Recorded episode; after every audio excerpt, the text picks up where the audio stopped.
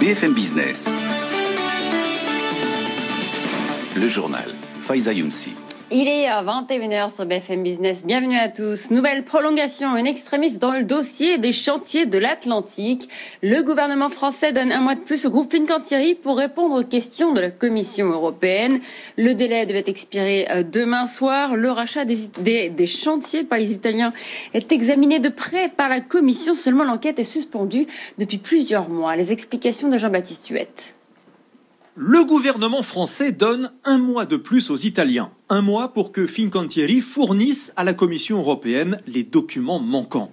Le rapprochement des chantiers de Fincantieri fait en effet l'objet d'une enquête approfondie afin de vérifier une éventuelle position dominante. Seulement, faute de documents, cette enquête est suspendue. Le groupe Fincantieri estime avoir déjà fait tout ce qu'il devait faire pour cette acquisition. La France et l'Italie s'étaient pourtant mis d'accord en 2017. Seulement, de l'eau a coulé sous les ponts. Déjà, le coronavirus a rebattu les cartes du marché de la croisière. Aucune commande de paquebot ces six derniers mois.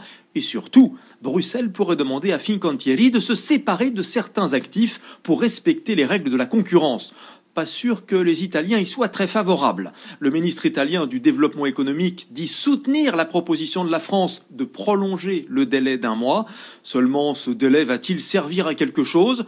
Pas sûr, car c'est déjà la cinquième fois que l'accord est ainsi prolongé. C'est fait. L'Union européenne et la Chine viennent de conclure un accord de principe sur les investissements après sept années de négociations. Il permettra notamment un meilleur accès au marché chinois pour les entreprises européennes. Et cet accord doit en principe rééquilibrer la relation commerciale entre l'Union européenne et la Chine. Mais à peine conclu, il est déjà critiqué. Paul Marion. C'est un accord qui concerne des centaines de milliards d'euros d'investissements croisés, 150 milliards d'euros chaque année de l'UE vers la Chine et 113 milliards dans le sens inverse. Pourtant, la relation est loin d'être équilibrée. La Chine bloque des secteurs entiers aux entreprises étrangères et subventionne ses champions, quand l'UE est déjà largement ouverte aux investissements chinois. Un tel accord devrait en théorie imposer un cadre plus contraignant à la Chine sur le vol de propriété intellectuelle, les transferts de technologie ou le travail forcé des Ouïghours. Bruxelles parle aussi d'un accord qui offre un accès sans précédent au marché chinois. Mais certains contestent la fiabilité des engagements pris par la Chine.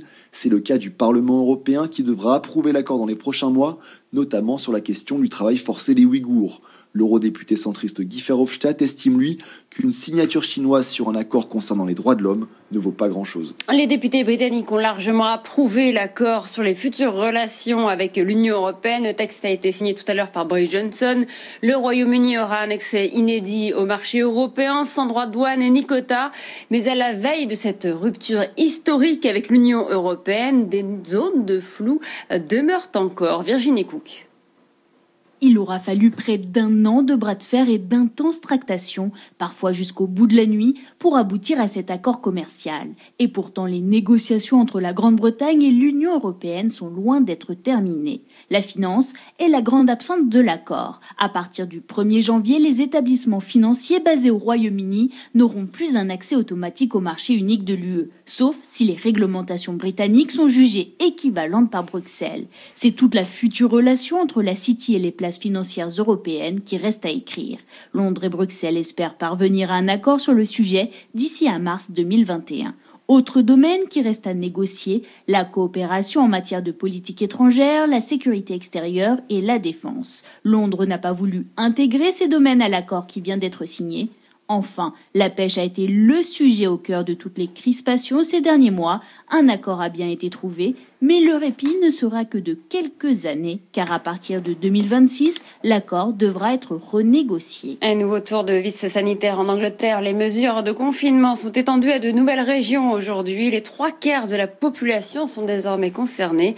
Les autorités tentent de freiner l'accélération du nombre de contaminations coronavirus euh, favorisées par l'apparition d'une nouvelle variante.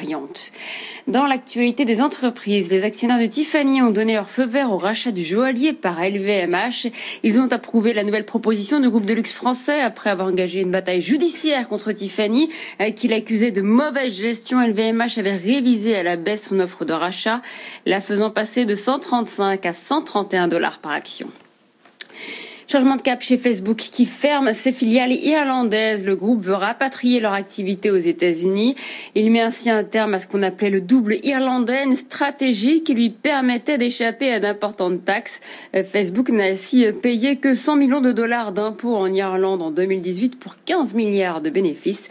Cette décision intervient en plein bras de fer avec le fisc américain.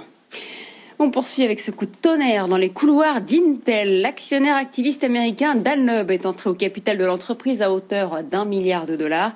Il veut réorganiser le géant des microprocesseurs. Le détail avec Gauthier Lebray. Dans une lettre ouverte au PDG d'Intel, Dan Loeb, le patron du fonds Third Point, ne mâche pas ses mots et lui dresse toute une série de critiques. Il reproche au groupe de s'être fait distancer par ses concurrents asiatiques, dont Samsung, sur les microprocesseurs de ne plus être aux avant-postes dans les puces destinées aux ordinateurs et aux centres de données, et d'être absent sur le marché de l'intelligence artificielle.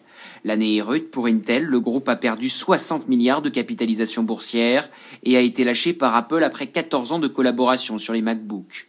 Et en juillet, lorsqu'Intel annonce reporter de 6 mois supplémentaires le lancement de ses puces de 7 nanomètres, c'est la douche froide, 43 milliards de dollars de capitalisation boursière partent en fumée en une journée.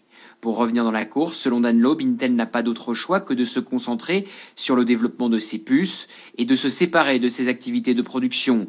Une question de souveraineté.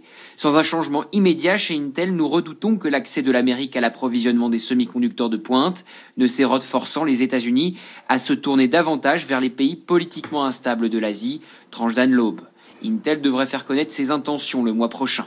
Je vous rappelle la clôture de la bourse de Paris. Le CAC 40 termine légèrement dans le rouge à moins 0,2% avec 5599 points. Et c'est déjà l'heure du bilan pour la bourse de Tokyo qui sera fermée demain. Le Nikkei a gagné 16% cette année. Il termine 2020 à son plus haut niveau en 30 ans grâce notamment au plan de soutien massif du gouvernement japonais. En Allemagne, Francfort termine aussi l'année dans le vert. Le DAX a progressé de 3,5% euh, sur l'année. Et puis ça se complique pour les salles de cinéma, les salles de spectacle en France. Le porte-parole du gouvernement, Gabriel Attal, vient de doucher les espoirs d'une réouverture des lieux culturels le 7 janvier prochain. Il a déclaré qu'à ce stade, elle était peu probable compte tenu du nombre toujours élevé de contaminations quotidiennes par le coronavirus. Il est à 21h07 sur BFM Business. Restez avec nous, vous retrouvez tout de suite Tech Co. Dès 6h, BFM Business vous accompagne pour bien démarrer la journée.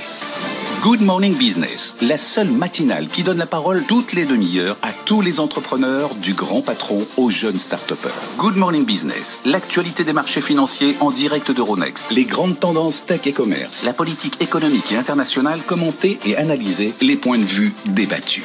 Good Morning Business, présenté par Sandra Gondouin et Christophe Jacubizine, du lundi au vendredi, 6h-9h sur BFM Business et en simultané sur RMC Story, canal 23 de la TNT.